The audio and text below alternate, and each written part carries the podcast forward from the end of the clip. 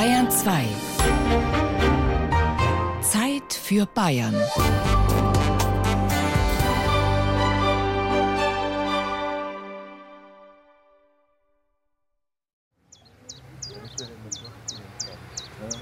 Das heißt, wir haben zwei Reihen Zwiebeln, sollten eingeplant sein. Ja. Ne, rote, Rot und weiß. rote ist und weiß. zehn. Zehn Stück auf einen Meter. Einfach nein, Ah, okay. Aber dass das noch ein bisschen in der Erde hat. Das auf jeden Fall, ja. So, Das ne? wäre Weil da, super. ist dabei Zwiebeln rot. Also wir sind zu allen Schandtaten bereit. Kalenderblatt am 17. Februar. Das Saatgut nimm im Februar, denn bald schon ist der Frühling da. Kapitel 1 Jeder fängt mal klein an.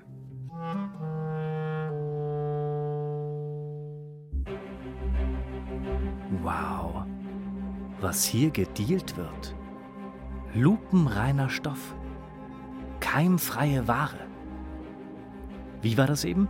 10 Gramm, 5 Euro? Hunderte kleine weiße Tütchen wechseln die Besitzer. Ungeheuerlich das Angebot hier. Und das ganz öffentlich, an einem Samstagmittag im Kunstkulturquartier Nürnberg. Rote Beete kennt fast jeder, aber eine weißfarbige rote Beete, die kennt fast niemand. Das heißt Schale und Fruchtfleisch weiß. Anbau, Geschmack wie rote Beete. Oder welche hier man zum Beispiel auch selten findet. Das ist eine weiße Tomate mit lila Haut obendrauf. Also diese Haut wird in der Sonne, wenn sie die Strahlung kriegt, wird diese Haut obendrauf lila. Bohnen haben wir noch. Stangenbohnen zum Beispiel. Solche, die so gestreift sind, sind sehr geschmackvoll und lange wüchsig. Die werden mehrere Meter hoch. Ausgefallen, aber heimisch und, sehr, sehr alt ist zum Beispiel die Kerbelrübe. Ein Wurzelgemüse, schmeckt ein bisschen mehlig und nicht sehr süß. Wächst eigentlich relativ unproblematisch, ist aber ein Frostkeimer. Das heißt, es braucht Kälte, um zu keimen. Die haben wir ja. Die haben wir, man muss nur rechtzeitig aussehen. Man darf also nicht meinen, ich sehe da im Mai gemütlich aus, das funktioniert da nicht, dann wird es nichts. Sondern aussehen möglichst im Herbst, September, Oktober, November, Bereits schon. bereits schon. Dann kriegt es im Winter den Kälteimpuls und keimt dann sehr früh im Frühjahr. Bin ich etwa schon zu spät dran? Das Nürnberger Saatgutfestival findet jährlich Ende Februar statt. Hier wimmelt es vor Gartensachverstand. Stiftungen stellen sich vor, Projekte zur Nachhaltigkeit präsentieren sich an kleinen bunten Ständen. Größere Saatguthändler werben mit professionellen Kampagnen, aber auch viele Privatpersonen haben einen Stand, an dem sie ihr selbst hergestelltes Saatgut verkaufen. Alles biologisch versteht sich. Jeder ist hier bereit, seine Gärtnertipps weiterzugeben und so wird aus dem Saatgutkauf schnell ein ausführlicher Expertenplausch. Was auffällt, die meisten Spezialisten und Hobbygärtner hier kommen aus den Städten. Mittendrin ist Frank Braun, einer der Initiatoren des vierten Nürnberger Saatgutfestivals. Braucht es das überhaupt? Diese riesige Palette der Sortenvielfalt, blauer Mais, mexikanische Minigurke, Erdkastanie. Ist das nicht viel zu kompliziert? Reichen nicht auch einfach Tomaten, Kartoffeln und Rüben?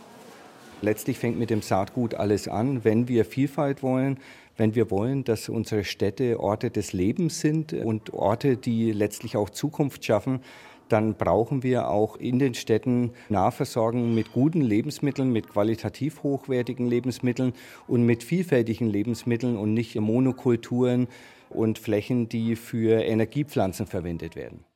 Frank Braun ist Mitbegründer des Nürnberger Vereins Blue Pingu, der sich mit Fragen der Ökonomie, Ökologie und des Sozialen beschäftigt. Der gelernte Industriekaufmann betont immer wieder, dass es ihm darum geht, jedem interessierten Bürger seine Möglichkeiten aufzuzeigen, zu einer gesunden Umwelt und sozialen Gesellschaft beizutragen. Ein wichtiger Punkt ist dabei das Gärtnern in der Stadt, Urban Gardening. Letztlich wollen wir ja auch zeigen auf dem Saatgutfest nicht nur, wie vielfältig Tomaten, Kartoffeln etc. sind, sondern auch ohne Garten kann ich in der Stadt grün machen. Denken Sie an die vielen Baumscheiben, die oft Hundeklos sind. Stattdessen könnte man da, wir haben das Guerilla-mäßig nachts schon gemacht und Nachbarn damit erfreut, dass wir da ein bisschen Saatgut ausgeworfen haben und gezeigt haben, wie schön so eine Baumscheibe sein kann, wenn da auf einmal Lavendel blüht oder sonst was. Und das andere ist, selbst wenn man keine Baumscheibe hat, an der Hauswand kann man Vertikalbeete machen. Man kann auf dem Balkon wunderbar auch eigenes Gemüse machen. Garagendächer sind zum Beispiel auch wunderbare Orte, um die zu begrünen und äh, dort was zu machen. Also die Stadt bietet da wirklich viele Möglichkeiten, an die man kaum denkt, um den Raum wieder letztlich auch als CO2-Speicher, als Ort der Vielfalt, als Heimat für Insekten, Bienen, die Grundlage unseres Lebens sind, ganz anders aufzustellen. Und man sieht ja heute schon, dass die Stadt sich viel besser entwickelt als die ländlichen Flächen, die immer mehr in Monokulturen verkommen.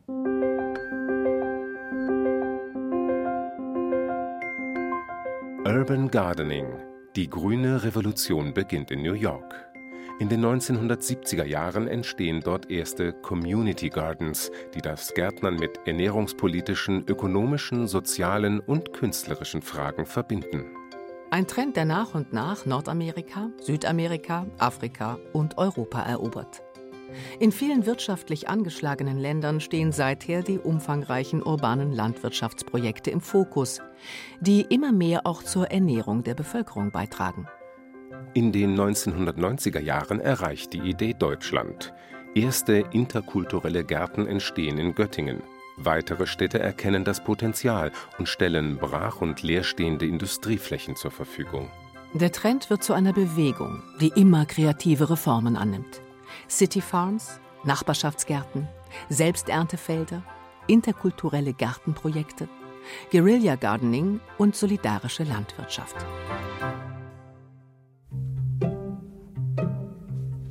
Kalenderblatt am 28. April. Im Frühjahr kalt und Sonnenschein, dann winkt die Ernte reich und rein. Kapitel 2 Nur Mut. Aber da sind doch die Kisten. Ah, super. Eine. Die Kisten waren jetzt wichtig für die Kartoffeln, ja. Wenn man sich in Nürnberg für das Gärtnern in der Stadt interessiert, hat man unterschiedliche Möglichkeiten. Auf dem Gelände des ehemaligen Quelle-Versandhauses gibt es gemeinschaftlich genutzte Hochbeete im sogenannten Nürnberger Stadtgarten. Ein gänzlich anderes Projekt findet sich im Nordwesten der Stadt in Nürnberg-Wetzendorf an der Grenze zum Knoblauchsland. Hier hat Andreas Lanzendörfer, genannt der Eisbär, einen Acker gepachtet, etwas weniger als ein Hektar. Die Fläche ist in drei etwa gleich große Felder geteilt. Das Gemeinschaftsprojekt trägt den Namen Dein Gemüse und bietet für jedermann die Möglichkeit, die gesamte Wertschöpfungskette des Gemüseanbaus mitzuerleben. Vom Aussäen im Frühjahr über die Pflege im Sommer bis hin zur Ernte im Spätsommer und Herbst. Wir werden heute Kartoffelsätzen legen, dann werden wir noch Zwiebel setzen und ein paar Sachen aussehen, die wir letzte Woche nicht ausgesät haben. Um Gemüse ernten zu können, muss man natürlich auch Gemüse säen. Und vorher habe ich mit dem Traktor den Acker vorbereitet. Und ja, jetzt geht es eigentlich los. Jetzt äh, ist es soweit, dass wir sagen, äh, die Leute werden jetzt mit eingebunden vom Verein. Das soll für sie ein Happening sein. Die sollen ihre Pflanzen mitsetzen, die sollen das live miterleben, was für Arbeit auch das ist damit kommt auch eine gewisse Wertschöpfung. Weil nichts ist so gut wie das, was du selber machst. Dein Salat ist der beste Salat, den du machen kannst. Weil du wirst ihn pflegen und hegen, weil du weißt ganz genau, du isst den selber. Andreas Lanzendörfer ist Forstwirt, Baumpfleger, Imker und Jäger von Beruf und Gründer von Dein Gemüse. Das Projekt geht ins sechste Jahr. Jeder, der mitmacht, kann hier eine oder zwei oder auch nur eine halbe Parzelle mieten und sein eigenes Gemüse anbauen. Eine Parzelle sind 40 Quadratmeter. Das gibt schon jede Menge Ertrag und reicht, um eine vierköpfige Familie mit Gemüse zu versorgen. Wie viel Arbeit muss ich mir tatsächlich machen, Kartoffel zu ernten? Rübe oder Tomate oder was auch immer, ja? Also da steckt ja überall Arbeit drin und nicht bloß ein bisschen, ja? Du musst gießen, du musst sie pflegen, du musst sie umhegen und es ist gut, wenn die Leute das einfach auch lernen, was da dahinter steckt, weil letztendlich schmeißen wir dann immer so viel weg. Ja, also jeder Privathaushalt, und das geht mir auch so, ja, ich schmeiße auch Lebensmittel weg, die ich eigentlich hätte essen können oder die sind verdorben, weil ich zu viel einkauft habe und so.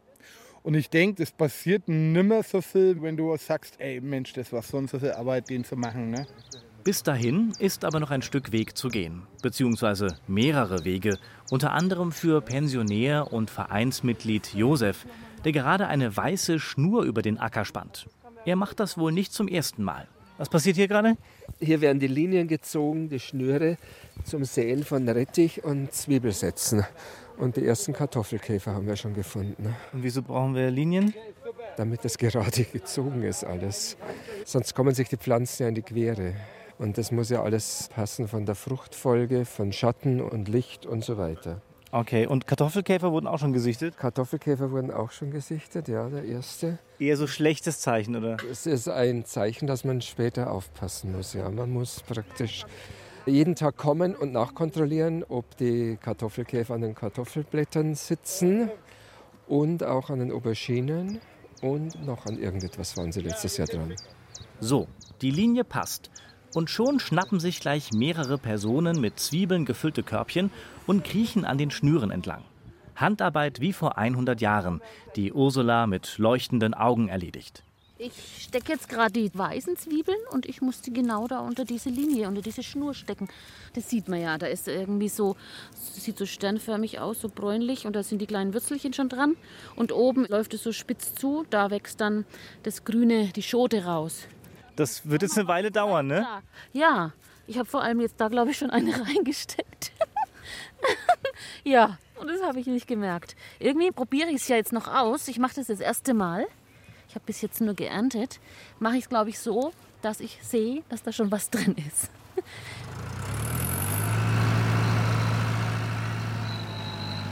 Learning by Doing überall, wo man hinschaut. Auf dem Nebenfeld wird derweil großes Gerät aufgefahren. Für das Kartoffelsetzen kommt der Traktor zum Einsatz, der hinter sich eine pflugähnliche Gerätschaft herzieht. Marco ist der Erste, der einen der drei Sitze darauf ergattert und sich der Mission Kartoffelsaat stellt. Also wenn es Bing macht, dann müssen wir die Kartoffeln da ins Loch reinwerfen und dann macht die Maschine sozusagen die automatisch in die Erde. Und hinten derjenige, der guckt immer, dass wir gerade sind und kann dann nochmal nachjustieren. Okay, schon mal gemacht? Nee, noch nie. Nein, nein. Also das Kartoffeltechnik äh, 1950 ja, oder noch älter. Aber funktioniert sau gut und da kann man relativ viele Kartoffeln setzen. Ja. Also schon Fläche machen damit. Machen wir jetzt, oder? Machen wir jetzt.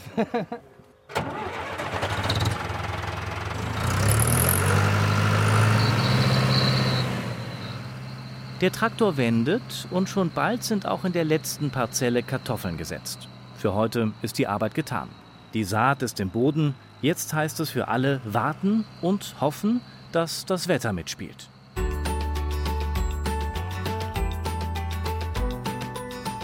Es fühlt sich auch irgendwie toll an, wenn ich dahergehe und dann da in den Boden rummache und auch sehe, wenn ich zum Beispiel schaffe, jeden Tag herzugehen, dann sehe ich, was am nächsten Tag sich schon verändert hat. Und das ist toll. Wir haben daheim ein bisschen Platz für Gemüseanbau, aber wollten uns vergrößern und finden das ein gutes Projekt mit anderen Leuten auch zusammen das zu machen und wollen das jetzt mal ausprobieren. Wir sind zum ersten Mal dabei und schauen, was auf uns zukommt. Wir wollen sehen, was geht. Es ist wunderbar. Man spürt die Anstrengung nicht. ich gehe zum Beispiel oft im Sommer vor der Arbeit gießen. Da fällt es mir dann ganz schwer aufzuhören, wieder meine schönen Schuhe anzuziehen, raus aus meinen Gattenschuhen, um mich aufs Fahrrad zu setzen und in die Arbeit zu fahren. Da würde ich am liebsten da bleiben.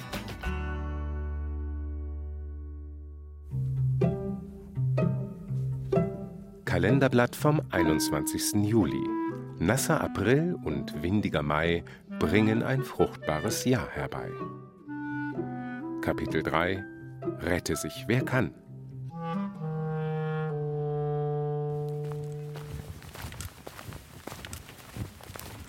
Ende Juli. Der Acker in Betzendorf ist nicht wiederzuerkennen. Auf allen drei Feldern wächst und blüht es. Prächtige Radieschen schauen aus der Erde raus. Daneben sprießt scharfer Rettich. Riesige Zucchini liegen auf der Erde.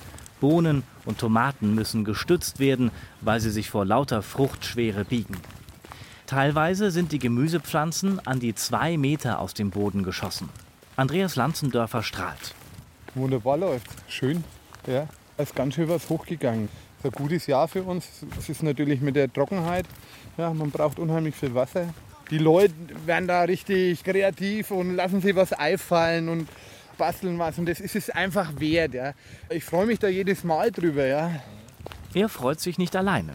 Die Sonne freut sich von oben und unten in ihrer Parzelle zum Beispiel Ella, die mit der Ernte alle Hände voll zu tun hat. Nicht mit Arbeit, sondern mit Ernte. Wie fühlst du dich? Bist du stolz, wenn du das hier so siehst? Ja, aber selbstverständlich. Ich bin das dritte Jahr in Folge jetzt hier. Und es wird in Teilen immer besser. Es wird in Teilen besser. Hast du ein bisschen gelernt die letzten Jahre? Ja, ja, ja, definitiv. Was, was lernt man denn eigentlich, wenn man hier mal anfängt und wenn du jetzt drei Jahre später hier bist? Also man lernt nicht in Panik zu verfallen, wenn es nicht regnet zum Beispiel. Man lernt, dass Gießen auch nicht das Wichtigste ist, sondern auch den Boden mal ein bisschen lockern. Ah. Man lernt, dass die Ameisen zum Beispiel kein Zimt mögen ja, so Sachen, wie man auch biologisch gegen Ungeziefer vorgehen kann. Und sag mal, was hast du schon geerntet dieses Jahr? Bohnen, also wirklich schon mittlerweile kiloweise, Zucchini, Gurken, Spinat, Salat, Rettich, Mangold und ich glaube, das war's. Zwiebeln, Zwiebeln auch noch. Und das bereits Ende Juli, zweieinhalb Monate nachdem die Felder bestellt worden sind. Der Boden im Nürnberger Nordwesten sei gut, versichern die Hobbygärtner. Masja steht mit ihrer Familie gerade im imposanten Fenchelwuchs und sammelt ihr Gemüse ein. Die Kinder beteiligen sich gerne am Hacken und Gießen. Einzig ein Sturm im August hat Spuren hinterlassen. Und was habt ihr jetzt geerntet und schon probiert zu Hause? Also wie gesagt Gurken, die sind echt sehr lecker. Dann der Rettich ist auch gut. Salat haben wir auch schon gegessen. Und Okay. Tomaten waren nur ein paar kleine rot bisher, die sind alle noch grün, aber die waren auch gut. Und das Tomatendach ist weggeflogen, genau. Und ich glaube, Kartoffeln werden wir uns wahrscheinlich mitschmeißen können irgendwann. Der Ertrag der Felder hängt auch immer von der Arbeit, die man halt steckt, ab und so. Ne? Dass man wegen regelmäßig vor Ort ist und sich ein bisschen ums Hacken kümmert. Also das ist ein wenig hier vernachlässigt, die Parzelle. Das ist aber auch okay. Es soll so sein, ja. Es muss immer mal so mal Parzellen geben, wo sich Leute ausprobieren können und dürfen, ja. Aber schon mal ein wunderprächtiger Mangold, der hier blüht, ne? Oder der wächst. Und ja, schön mit diesen roten Stängeln. Also manchmal ist der Ertrag so hoch, dass die Leute im Winter da noch essen können davon. Ne?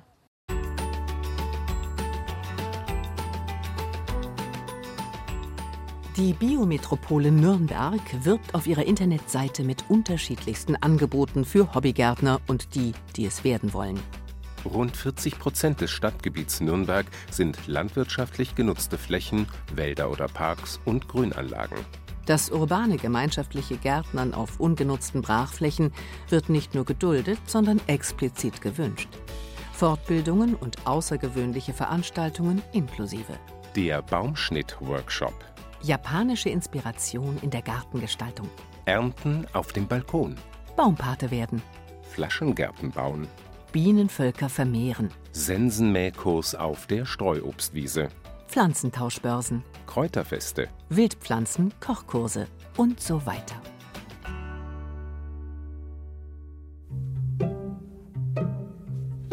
Kalenderblatt vom 8. September.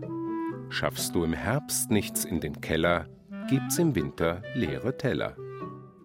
Kapitel 4 Zeit für die Zeit danach.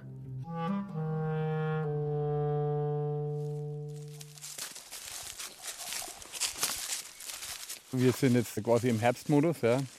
Also die Natur zieht sich zurück. Die Leute ernten die Felder ab. Es steht nur Sachen. Die Tomaten sind richtig knackig, süß und rot. Schieben aber auch immer noch nach. Die Natur selber aber zieht sich langsam zurück und das merkt man auch, dass nämlich nicht mehr so viel nachkommt. Ja. Also die Früchte reifen aus und die Leute ernten jetzt langsam ab. Also die Kartoffeln sind dran, das Kraut wird braun, die Zwiebeln, einfach alles ist jetzt reif. Herbst ist Überfluss. Mitte September. Die Farben auf den Feldern des Selbsternteackers in Nürnberg-Wetzendorf sind bereits etwas vergilbt. Einzige Parzellen schon gänzlich abgeerntet. Ging es hier im Hochsommer zu wie in einem wuselnden Ameisenhaufen, so trifft man jetzt nur noch auf vereinzelte Vereinsmitglieder, die noch unermüdlich abernten, pflegen oder sogar hoffnungsfroh weitere Gemüsepflanzen hochziehen. Immerhin, die Kartoffelernte steht noch aus, denn die Erdäpfel können noch ein paar Wochen in der Erde warten. Wir treffen wieder auf Ella, die uns mit einem Büschel leuchtender Blätter entgegenkommt. Ich ernte Mangold ja, zum Kochen dieses Wochenende. Ne? Es gibt ja Mangoldreilchen und es wird wahrscheinlich auch noch Mangold mit Bergkäse und Spätzle geben. Hab noch einen Kürbis. Also es reicht. Und hat sich der ganze Aufwand gelohnt? Es bringt es jedes Jahr. Also ich meine, die Leute haben Zugang zu einem unbelasteten Gemüse. Die Leute freuen sich, es entspannt die Leute. Jede Minute hat sich hier rentiert. Wir haben jetzt 60 Parzellen. Ja, das heißt, wir haben bestimmt ja, 80, 90 Leute glücklich gemacht, weil es ist ja nicht jede Parzelle nur von einem bewirtschaftet, sondern oft von Pärchen oder Familien. Ja. Und wenn die Kinder dann auch diese Kreislaufkette sehen, wo sie sagen, hey, das war dann mal eine kleine Pflanze, die habe ich gepflanzt ja, und habe dann einen Salat oder einen Kohl oder irgendwas anderes, das ist lehrreich. Und die, die Wertschöpfung äh, steigt halt irgendwie mit jedem Jahr irgendwie, wo du sagst, hey, das ist, das ist gut. Trotz Vorfreude weht an diesem Samstagnachmittag eine gute Brise Wehmut über den Gemüseacker. Das liegt zum einen daran, dass die meisten Parzellen bereits abgeerntet sind und erstes vertrocknetes Laub über den Boden weht, zum anderen aber auch daran, dass dieser Selbsternteacker der Initiative Dein Gemüse vor dem Aussteht. Denn die Nutzung ist nur noch bis nächstes Jahr gesichert. Dann möchte die Stadt Nürnberg auf der gesamten Fläche hier Wohnraum schaffen. Ja, dann werden wir sehen. Wir hopsen von einem Jahr zum anderen Grad. Und ich bin ja schon mal glücklich, dass wir jetzt nächstes Jahr noch haben. Ich habe eben vor kurzem mit der Stadt Nürnberg da telefoniert, dass man sagt, äh, wie schaut es aus? Also ich bin da immer auf der Suche nach neuen Grundstücken. Und wer da was hört oder weiß, der kann sich ja mal unter www.dein-gemüse Gemüse mit ue.de melden.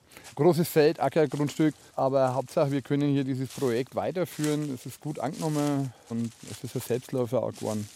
Leicht fällt das den Verantwortlichen nicht, diesen tollen Standort hier aufzugeben. Vielleicht wird das Bauvorhaben ja noch etwas nach hinten geschoben oder man findet zeitnah einen adäquaten Ersatzacker.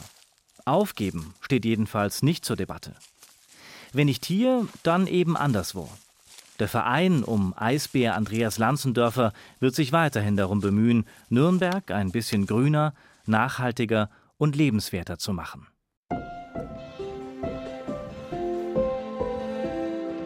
Es hat sehr viel Spaß gemacht. Also wir würden das wahrscheinlich nächstes Jahr wieder machen, wobei ich mir auch vorstellen könnte, es wäre schöner, wenn man das auch ein ganzes Jahr hätte. Das geht ja im Prinzip nur von Mai bis Oktober, November und theoretisch gibt es ja auch noch Wintergemüse. Das geht halt hier jetzt nicht. Also dass eben nicht nur Häuser in der Stadt sind, sondern zwischendrin in regelmäßigen Abständen so ein Feld ne? oder eine Grünfläche oder ein Garten. Also das ist ja einfach dann auch Lebensqualität. Ist schon toll, wenn ich eine Wohnung habe, klar. Aber wenn ich dann noch so eine Parzelle da habe, ins Grüne erstmal gehen kann und da noch ernten kann, ist doch klasse. Für uns hat es auch was damit zu tun, wieder Widerstandsfähigkeit zu lernen, krisenfest zu sein, weil wenn wir selber Lebensmittel anbauen können, wenn wir Wertschätzung dafür haben, dass wir verstehen, wie mühsam das ist, bis ein Gemüse oder Obst reif ist und wir das essen können, dann werden wir auch bereit sein, auch an der Ladenkasse wieder anders damit umzugehen und nicht immer billig billig zu kaufen. Kalenderblatt vom 29. September. Wenn Bucheckern geraten wohl, Nuss und Eichbaum hängen voll, so folgt ein harter Winter drauf und es fällt der Schnee zuhauf.